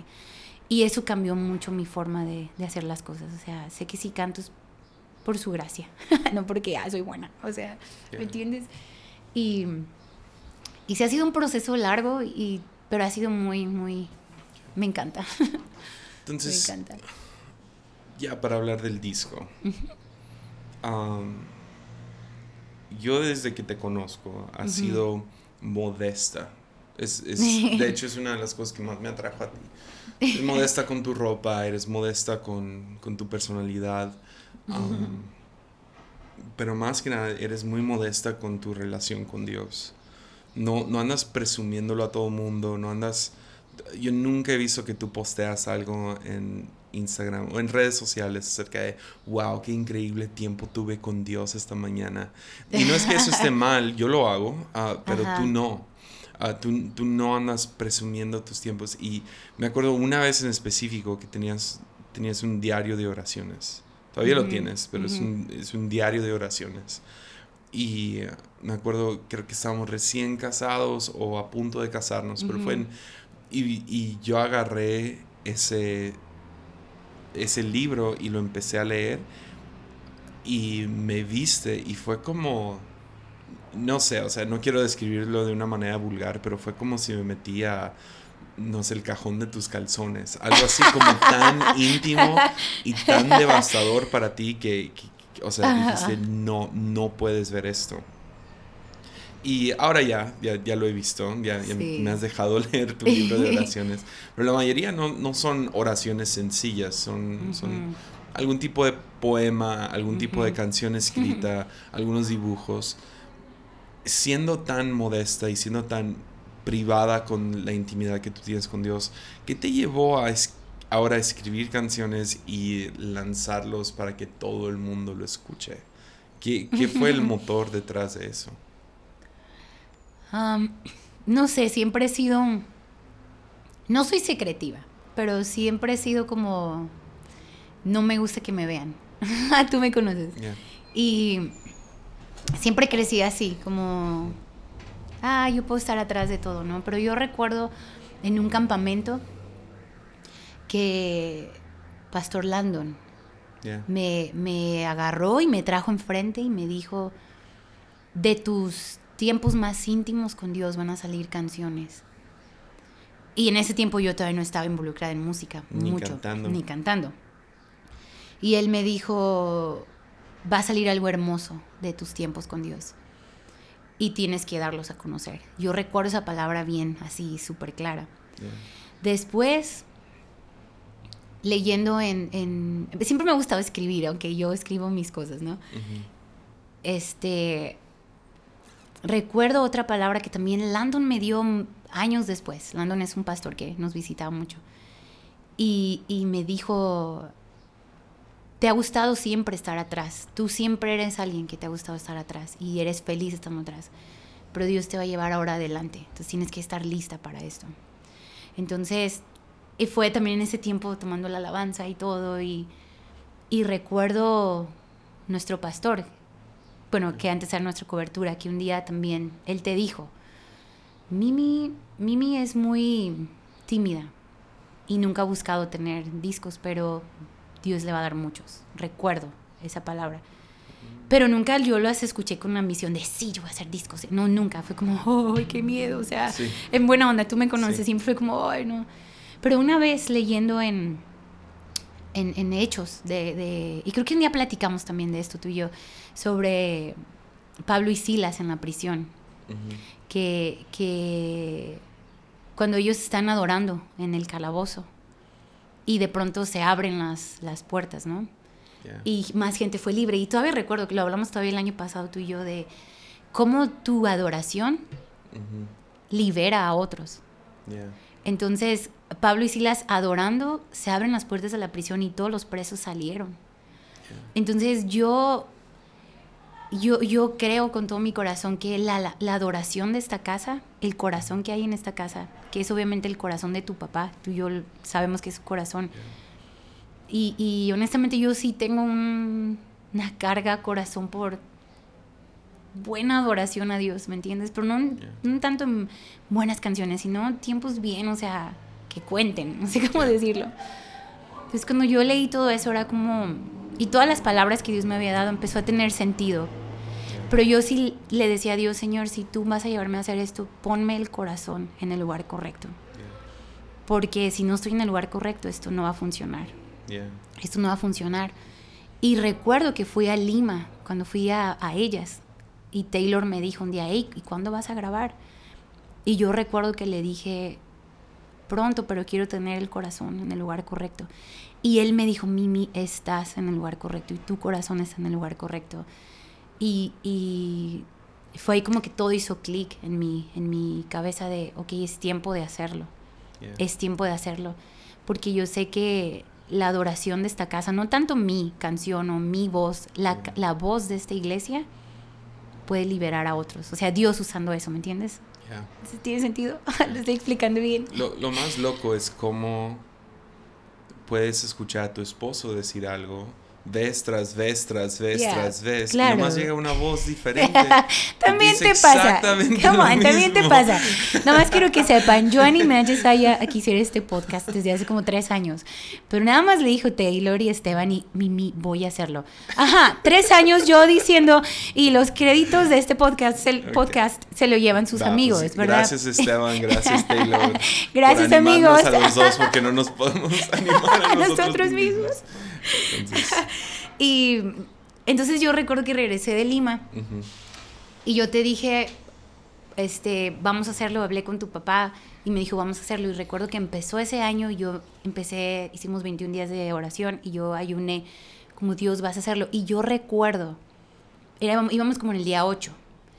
Nadie sabía que yo estaba como ayunando y todo, pero yo te había dicho, yo voy a hacer esto por el disco, sé que viene un disco, sé que, pero quiero estar lista.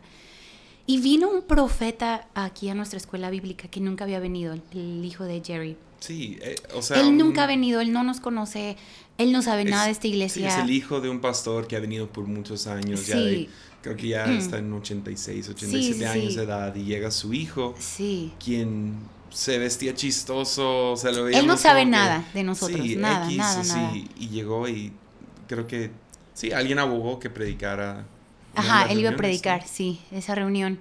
Y yo hice la alabanza y todo y me bajé y en eso él sube y, me habla, hey, ven, ven, ven, tú la muchacha, ni siquiera sabe mi nombre, ven, ven tú la muchacha que dirigió.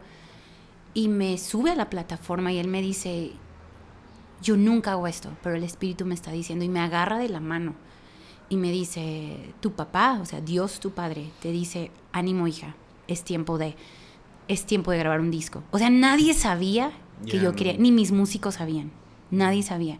Es tiempo de grabar un disco, es tiempo de, de, este anhelo que está en tu corazón por años. Y él dijo algo súper chistoso, él dijo, este anhelo que has tenido desde niña de hacer música, o sea, Dios lo ha visto. Y honestamente yo fui esa niña que cantaba en el baño. y que mi hermano me tocaba y ya, cállate, cantas horrible y es súper chistoso. Y yo sí, en el baño, honestamente sí soñaba con que voy a cantar. Es loco, ¿no? Porque yo estaba también, a los ocho años me frustré de eso, pero, pero cuando él me dijo esa palabra, o sea, como fue como, oh, sí, o sea, yo nomás empecé como a llorar y, y Dios va a usar mucho este disco para, para esta iglesia, para este país, pero para el mundo también. Y no sé, yo creo que yo estaba lista para esa palabra, porque sé que esta palabra pudo haber sido muy peligrosa, ¿no? Como de, ah, sí, yo, ven, escucharme. No, no, no. Sabía cómo es el tiempo, es el tiempo. Eso fue en enero. Empecé, tú me viste, empecé a mover todo para grabar, empezamos a escribir dos canciones, escribimos. No me sentía con el equipo correcto todavía. No, muchas cosas no salían bien. ¿Recuerdas que íbamos a grabar y todo se estaba haciendo de pronto no, siempre no. Y una persona iba a venir a grabarnos y no, siempre no. Bueno, tú ven a Estados Unidos y siempre no.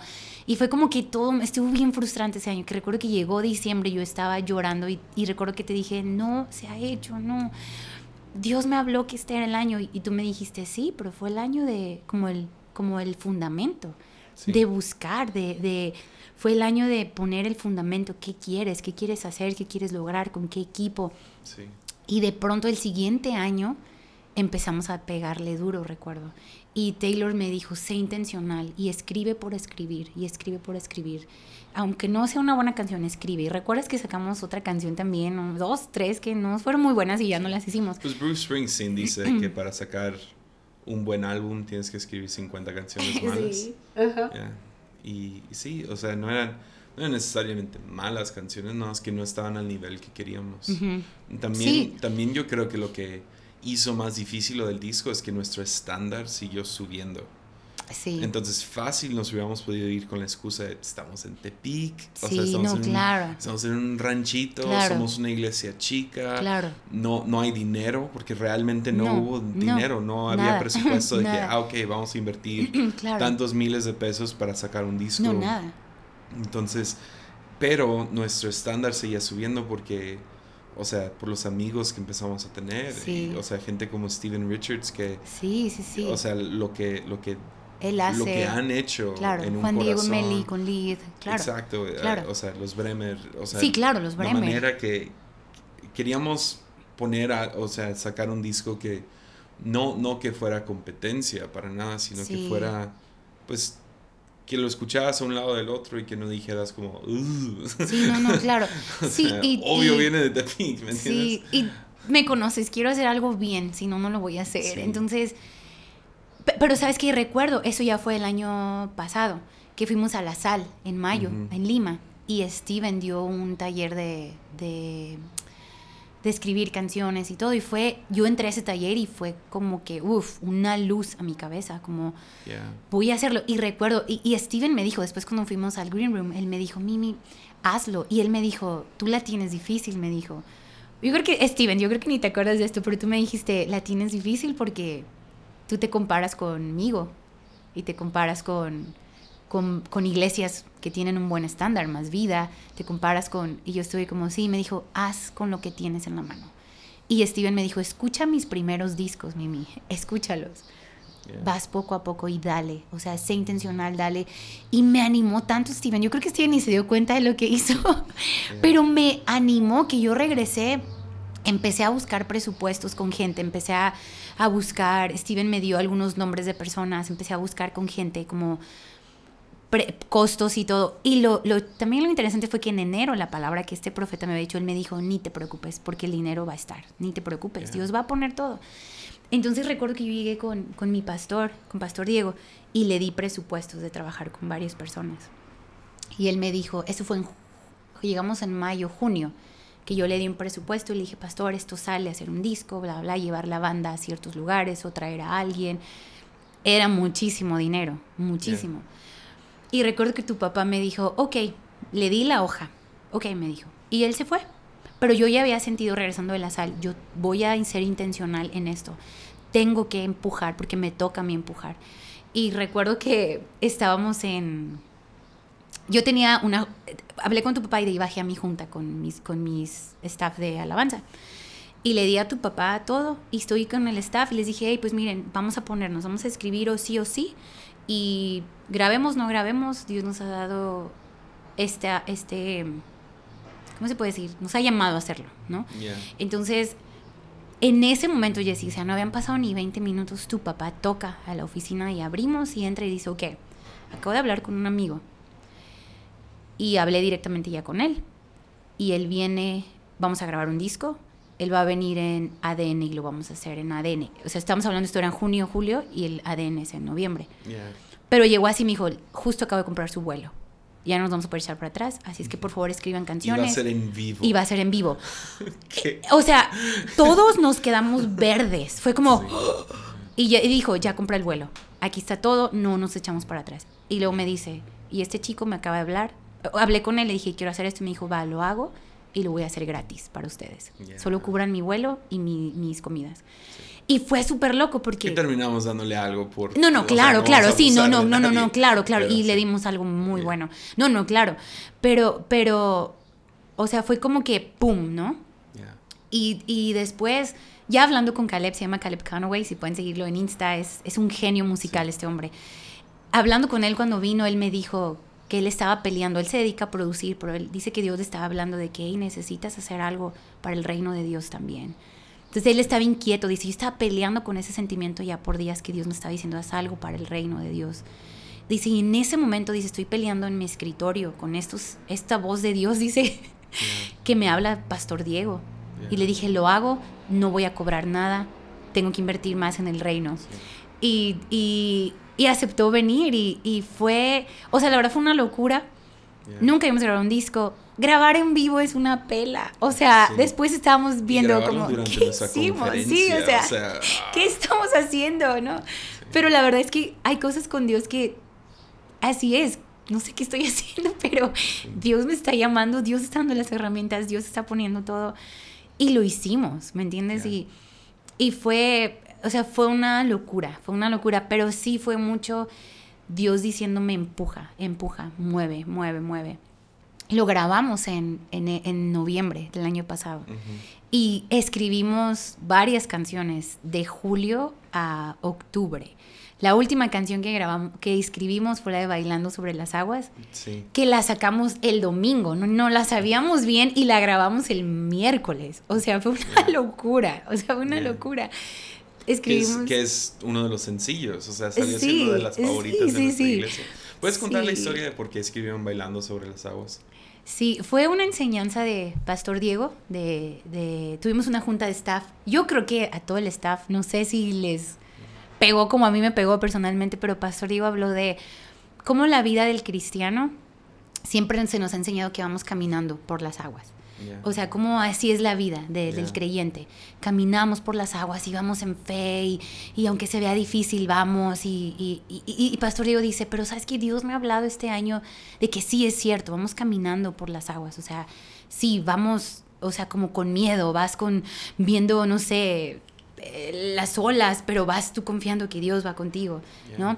Dice el pastor Diego, porque lo creemos, sí vamos, dice, pero él dice, creo que es tiempo de ir a otro nivel, donde sabes que su mano está contigo, que Él está contigo. Entonces, en medio del agua, en medio de la dificultad, en medio de, de todo, puedo bailar. O sea, esta vida es tan intensa. Sí, y hay tanta confianza. Sí, hay tanta confianza que aunque todas las olas estén arriba, el viento, tú puedes bailar, o sea, vas como un niño. Tú ves a Sawyer, cómo baila de nuestra mano y él va... Sawyer no va quieto caminando, él va inquieto y confiado porque va con nosotros, ¿no? Y Pastor Diego habló de eso, de es tiempo como iglesia, como staff, aunque es un tiempo muy difícil en la ciudad, estamos pasando un tiempo muy difícil en la ciudad, tenemos que empezar a disfrutar más esta vida porque tú ves la mano de Dios, tú sabes que Dios está contigo. Entonces él decía, el bailar te libera tanto, o sea, físicamente, ¿no? Bailar, tu cuerpo...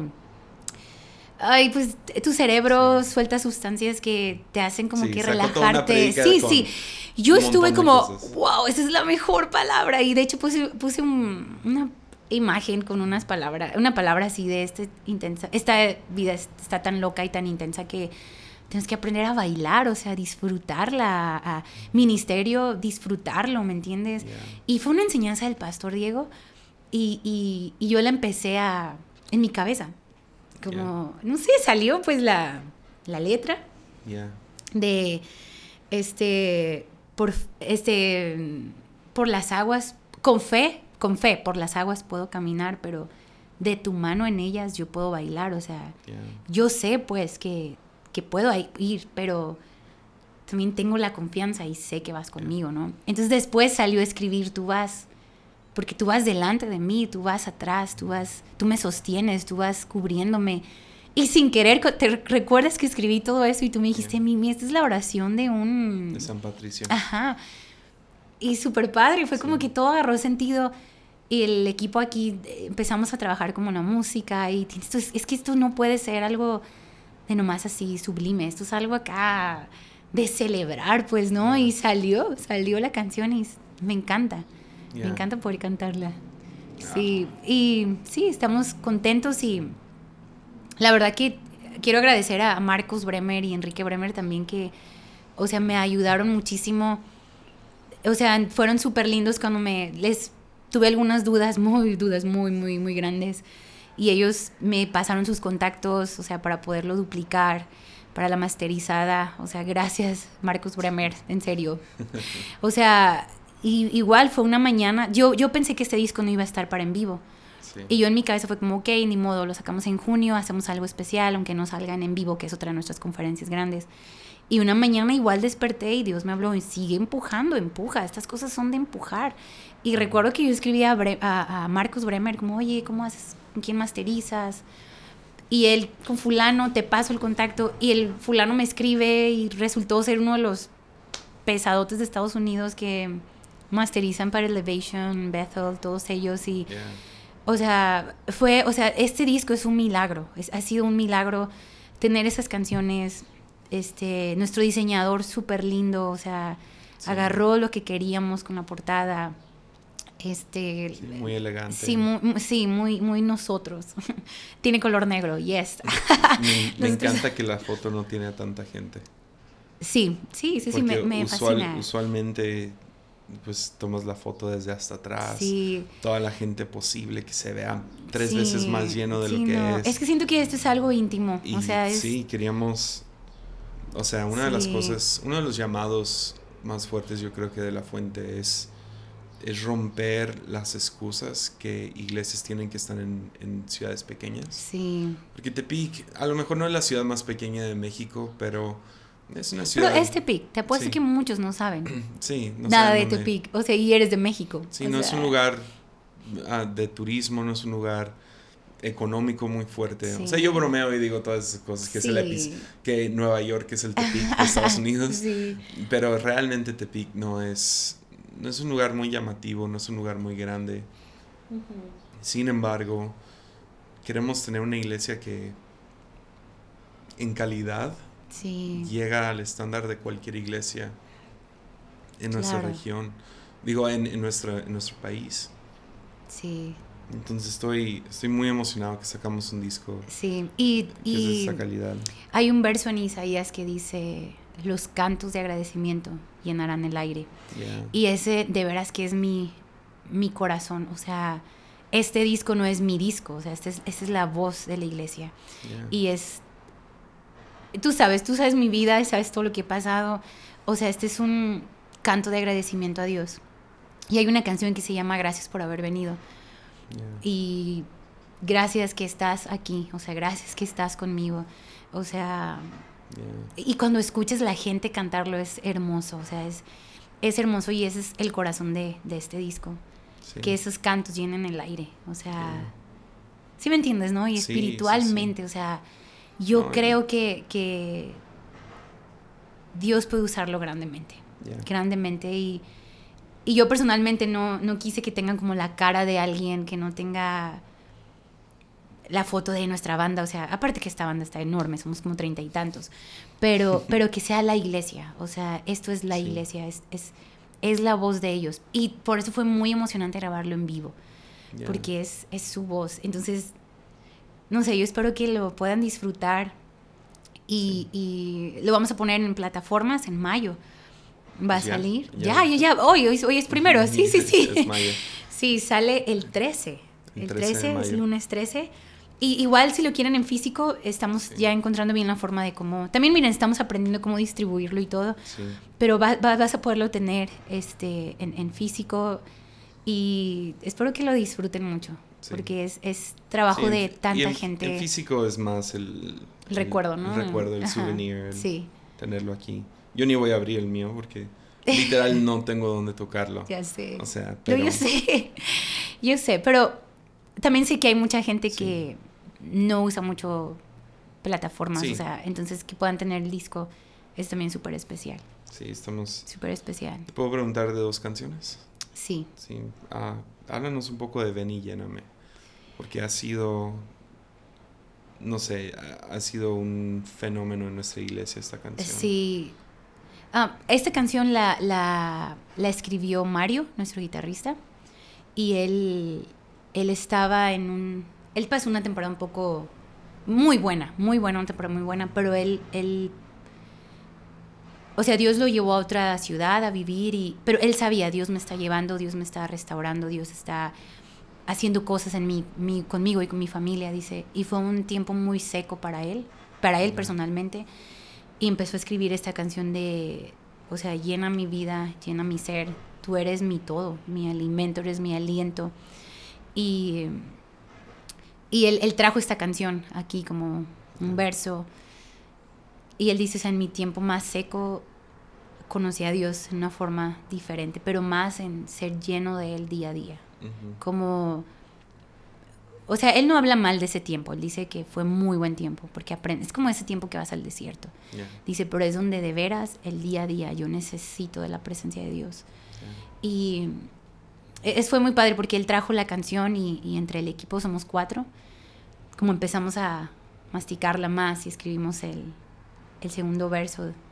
Y empezó a hacerse como una oración para nuestra iglesia. O sea, Señor, ven y llena Tepic, ven y llena esta ciudad. O sea,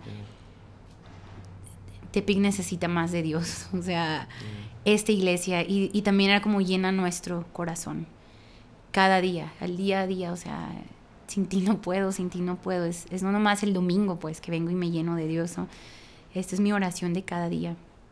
Y se empezó a hacer algo muy especial. Y, y, y, y por eso el disco también dice este lugar, como... Sí. Porque esta canción dice, ven y llena este lugar. O sea, nuestra oración es ven y llena esta casa, obviamente, pero sabemos que Dios mora en esta casa, pero ven y llena esta ciudad, ven y llena Sí. mi corazón. Sí, tiene que ver muchísimo con nuestro corazón como iglesia. Sí, Somos, sí. creo que lo he comentado antes que en el podcast, pero la fuente existe para implantar iglesias donde nadie más quiere. sí. Y ah, entonces estamos tratando de, de empezar en incendios, se podría decir, en Sí. lugares donde no hay nada sucediendo. Ujú. Y plantamos iglesias literal donde no hay otra iglesia. Sí, claro, sí. Y, y son pueblos chiquitos, Sí, difíciles, este, pesados. O sea, no todas nuestras iglesias están en lugares donde no hay iglesias, obviamente. Ajá, no, no, pero, pero, pero sí, pero sí. esa es nuestra misión. Eso es lo que Dios nos ha llamado a hacer, sí. Es, es en pueblos. En, en Nayarit ah, acaban de sacar esta, es- esta estadística que hay como 2.700 diferentes pueblos, ranchos, ciudades. Ajá. 2.700 en, un- en- Ajá. o sea, en un estado tan Súper chiquito. chiquito. ujú. Y hay 86 iglesias registradas en todo el estado. Ujú, Sí, 86. sí. O sea, de los cuales creo que como 17 son de nosotros. Sí, O sea, es una... Sí. Hay, hay muy poco... sí. Hay tanto por hacer. Sí, hay, hay mucho por hacer. Sí, pero hay sí, sí, sí. Sí. Eh, creo que es, es, es esa plática que tuvimos un día con un amigo que dijo, sí, cierto, no hay nada en Tepic, no hay nada, por eso hay tanto por hacer. Yeah. Entonces sí, honestamente, sí, es, ese es nuestro corazón, Dios llena esta región con tu presencia. Y obviamente México y el mundo, claro, claro. Pero sí fue muy de esta ciudad, o sea, como todo, o sea, sé que algo bueno está saliendo de este lugar. Yeah. Y me encanta, me encanta. Amamos Tepic, honestamente. Sí, sí. Amamos esta región Sí. con todo el corazón. Sí, Y Dios tiene cosas grandes para esa área. sí, demasiado, demasiado. Me encanta lo que dice Jason Upton, lo acabo de escuchar decir esto. um, que Jesús nos llama. Jesús. Ah, lo dice tan bien, no la quiero regar. Pero dice básicamente, en esencia, que Jesús no nos lleva al, al, al- a la tierra prometida, nos lleva al desierto para convertir el Mm. desierto en tierra prometida. Ay, sí. Ah, Sí, totalmente. Lo creo aquí. sí, totalmente. Pero bueno, totalmente. última canción ya. para Última terminar. canción. Ok. Que este ya va a ser y oficialmente el podcast más largo. Le dije a Mimi, si son como 20, 30 minutos, lo que sea, nos di algo chido de, de lo que quieras. Ya Y- me emocioné. No, no, muchas gracias, pero ah, último, quiero, y creo que voy a poner esta canción al final si me dan permiso. Ujú. ¿Sí? Sí, sí, sí, dan claro, por favor, sí. Entonces van a escuchar por primera vez en, en digital, en Armadillo. Ajá. Ah, es la canción de Escondido y a Salvo. Escondido y a salvo. Yo sé que, bueno, lo- lo- vamos a sacar dos videos pronto. Ah, va a ser Bailando sobre las aguas, sale este martes, ah, no me sé la fecha de memoria. Creo que es siete, es siete. 7, Ajá. martes 7 va a salir Bailando sobre las aguas. Sí, martes 7. Ah, va a salir el primer sencillo y luego, o, o va a ser Ven y Lléname.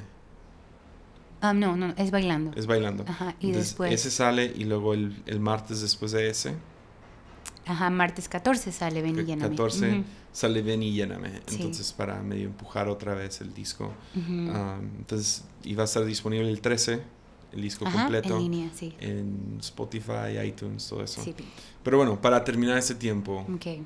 ah, ¿me, me cuentas poquito de Escondido y a Salvo? No sé, algo rápido. Sí, híjole, esa canción creo que ha sido mi lema por dos años, ¿no? Ah, he estado en situaciones muy difíciles donde he visto el cuidado de Dios así, obviamente. No es nada más de dos años, desde niña. He estado así súper rápido. Recuerdo que, que una vez fui a un circo y nuestro lugar era en unas gradas y íbamos ya a ese lugar y mi mamá, un, un señor le dijo, y si me das 10 pesos por cada niño, éramos como cinco niños, te doy un lugar mejor. Y nosotros, no, no, no, ya, ya vamos a nuestro lugar. Y mamá, sí, sí, sí. Y nos movió del lugar. Y empezó la función del circo. y las gradas se cayeron y eran las gradas donde nosotros debimos de haber estado, eran nuestros lugares. Y he estado en situaciones así muchas veces, y tú sabes de muchas, donde yo debí de haber estado y por cierta cosa no estuve y pasó una desgracia. Entonces, muchas cosas, aún en mi casa, tú, tú sabes muchas historias, que si me escucho, si lo hablo es como que loquísimo. Pero hace dos años yo iba a... Quiero, quiero tener cuidado en cómo lo digo, ¿va? Porque sé que mucha gente sí sufrió este, este hecho, pero yo estoy muy ansiosa, ¿no? Y, una vez nos persiguieron, pensamos que nos querían agarrar o secuestrar, no sabemos. Nunca supimos qué. Nunca supimos, pero hemos, eh, eh, hemos tenido situaciones muy gruesas y yo he tenido dos ataques de pánico muy fuertes por, por esas emociones tan fuertes. Pero he visto la mano de Dios, o sea, cuidándonos en una forma que no puedes ni explicarlo una vez un choque que yo sentí que el carro nos pegó y Jesse dice, ni nos tocó, pero yo pensé mi carro está arruinado. No nos Los dos carros pasaron a un lado. A un lado de nosotros, sí. Sí, fue una locura. En medio de todo. O sea, fue una locura. Sawyer tenía meses de haber nacido. Sí, súper chiquito. Este... Y también traumas que... sí, muy, muy duros, sí. Muy duros. O sea, te evitaron por nada. Ya, fuertes. y hace dos años yo iba a la conferencia a ellas y mi vuelo tardó, mi, vuelo salía a las 10 de la mañana de Guadalajara para llegar a las 11 a Ciudad de México y yo salía a Lima hasta las 5 de la tarde. Pues por alguna razón mi vuelo se estuvo atrasando, atrasando, atrasando, atrasando. Y es raro porque siempre hay cada hora vuelos de Guadalajara a Ciudad de México y nunca me dieron la opción de cambiarlo. Entonces mi vuelo va a salir a la una. Entonces yo estoy arriba del avión ya estamos ya, el, avión ya se está moviendo, yo te mandé un mensaje, Jessy, ya voy a apagar el teléfono, te amo, te hablo cuando llegue a Ciudad de México. Y de pronto paran el, el avión en la pista porque estaba pasando un sismo, que fue cuando fue el sismo en Ciudad de México. Y, y, fue como una locura. Fue, 17? fue 21, no me acuerdo, pero fue en un septiembre. Fue, fue horrible el sismo y, y y sé que muchos sí sufrieron muchísimo, ¿no? Fue el fuerte cuando Fue el más fuerte. Los edificios y todo eso. Sí, y, y yo, yo debí de haber estado a las 10 de la mañana. A las 11 de la mañana en Ciudad de México iba a estar sola. Yo iba sola a este viaje. Y, y mi vuelo por alguna razón no, no llegó. Y no llegué a Ciudad de México. Fue súper raro y obviamente Dios, ¿no? Y quiero tener cuidado de decir que Dios me cuida a mí, otras personas no. No tengo que tener cuidado con eso. No, no, no pero vi, o sea, vi la mano de Dios ahí. Y después no llegué a, a, Lima y era como, Dios, planeé esto por años, por meses. Yesaya movió sus fechas, o sea, para que yo pueda hacer este viaje. El país de México era un caos, no había vuelos, tuve que regresar a Tepic, yo pensando, bueno, todavía puedo salir dos días más porque todavía hay otra conferencia. Y no, era un caos. La aerolínea estaba, o sea, no, no, no hay posibilidad de que tú llegues. Entonces yo recuerdo, ese era un miércoles ya, eso fue un martes, miércoles, que ya las aerolíneas me dijeron, no, no hay posibilidad de que tú salgas. Pues hablé a Lima, a Chanita, le dije, no puedo ir. Y el miércoles Dios me habló y me dice, tienes que estar aquí en Tepic. Y era como, Ay, aquí vivo, o sea, ¿me entiendes? Historia súper rápida. El sábado de esa semana, se supone que yo debía regresar el lunes de Lima. El sábado de esta semana tenemos aquí en la fuente una balacera horrible, horrible donde pues no sé si lo has platicado, pero pues fue voy a platicar la, historia completa en conferencia más vida. Ok, ok, bueno, pues no la pierdan, no la pierdan, pero hubo una balacera aquí en nuestra iglesia adentro. Yo tenía minutos de haberme ido de aquí. Yo vine, dejé unas chicas aquí, yo me fui como a los que 20, 30 minutos pasó todo. Teníamos como treinta y tantas personas aquí adentro. no recuerdo bien cuántas, pero o sea, sí había staff aquí, sí había staff, había niños y todo. Y, o sea, por por alguna, o sea, todo hubiera sido que Sawyer hubiera estado aquí en la, en la iglesia junto contigo si yo hubiera estado en Lima. ¿Me entiendes? Como muchas cosas, muchas aquí, aquí, estamos, o sea, si tú no hubieras estado. Ajá, fueron muchas cosas pasando, o sea, y Dios me habló en esa en ese momento leyendo en Isaías, yo porque empezó a agarrarme mucho miedo, empecé a tener mucho pánico y recuerdo que casi tuve una crisis que tu pues papá tuvo que llamarme. a dos personas sí, aquí adentro, aquí adentro en la iglesia. iglesia. Fue no eran del staff, eran gente corriendo, dos muchachos corriendo de, la marina. Sí, sí, sí. Y, o sea, yo recuerdo que empezó a dar como mucho miedo, empecé a como un miedo, pero horrible, horrible, y mucha ansiedad. Y recuerdo que Dios me habló, hey, te tengo en, en, mi mano. Y cuando voy a la Biblia, leo en Isaías que dice, te tengo escondido y a salvo en el hueco de mi mano. Estás escondido. Porque empezó a llegar mucho, como Jessie viaja mucho, yo me quedo sola. Empezaron muchas cosas pues a pasar. Y en mi mente, y, y, ese verso de estás escondido y a salvo en el hueco de mi mano, oh, que empezó como a pum, pum, a saltar aquí en mi corazón y empecé a escribir. Y había otro chico que, que trabajaba aquí con nosotros y él tenía, él, él tenía el coro. Bueno, al final él tenía una parte, al final esta canción pasó de ser una canción súper tranquila a luego irse a algo más movidito. Esta canción pasó un proceso que desbaratamos la letra como seis veces, o sea, fue... Pero yo les dije a todos, hey, necesitamos cantar, estoy escondido y a salvo en el hueco de tu mano, estoy escondido y a salvo en el hueco de tu mano.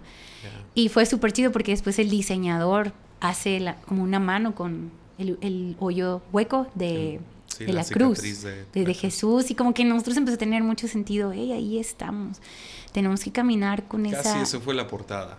Casi, sí. sí. O sea, el hueco del... Ajá, estamos escondidos y a salvo, a salvo, a salvo, a salvo, a salvo. Es algo que a mí me ha llenado... O sea, sería un buen tatuaje para alguien que anda... Sí, escondido y a salvo. No sabes qué tatuarte. O sea, estoy esa mano. escondido. Y escondido, o sea, cubierto por él, ¿me entiendes? O sea, estoy cubierto por él. Y yo soy alguien que le gusta esconderse.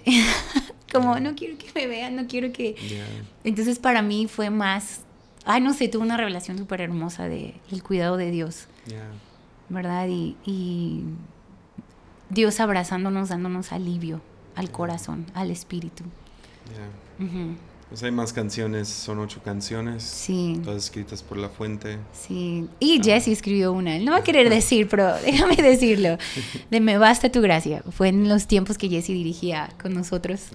no me veas raro. es viejita. es viejita, pero Me Basta Tu Gracia. Es súper poderosa. Es la que la gente canta más fuerte porque es la que más se sabe. Sí. Pero también la letra, ah, yo me aferro a Jesús. O sea, y también salió en tiempo un poco difícil. Ya. ¿Recuerdas? Escribimos también Eres Digno, salió hace muchos años. Muchos años. Hay, muy buenas canciones. Sí. La canción de Tu Voz la escribió Jonah y oh, Jonah es buenísimo con letra. Buenísimo y me encanta. Kristen canta. Kristen. Eres, digno. sí. Kristen, amo su voz. Es una niña increíble. La verdad es que es un equipo súper grande y, y, poco a poco vamos a ir haciendo más proyectos con todos. Pero... Una vez y para siempre. ¿Tienes un tatuaje acerca de eso? Sí, pero no me lo he hecho. Mimi tiene un solo tatuaje. ¿Y como se, seis en mente? se, lo puso en el cuello. ¿No es en el cuello? Es en el cuello. atrás del oído. Sí, atrás del oído. bueno, sí. no es sí para siempre. Sacrificio que Dios hizo por nosotros. Pues estamos, estamos orgullosos de esto. Muchas gracias, Mix, por no, el, equipo. tengo, un equipo increíble. Gracias a Diego, a Mario, Jonah, que son los tres con los que yo trabajo y que aguantan todas mis rarezas y mi uno al cien todos los días. Pobrecitos. Pero, o sea, ellos tres han sido súper fieles y han agarrado el, el corazón. Creo que ellos pueden descifrar mi mente, como en, en lo que yo quiero. Y dudo que Caleb Conway escuche una hora cuarenta de español, pero gracias, Caleb. Thank you, Caleb. Thank sí. Gracias, amigo. Sí, gracias. muchísimas gracias a todos. Y sí, uh, esa es el, la segunda canción del disco, Escondido y a Salvo. Uh, espero que lo disfruten y ánimo.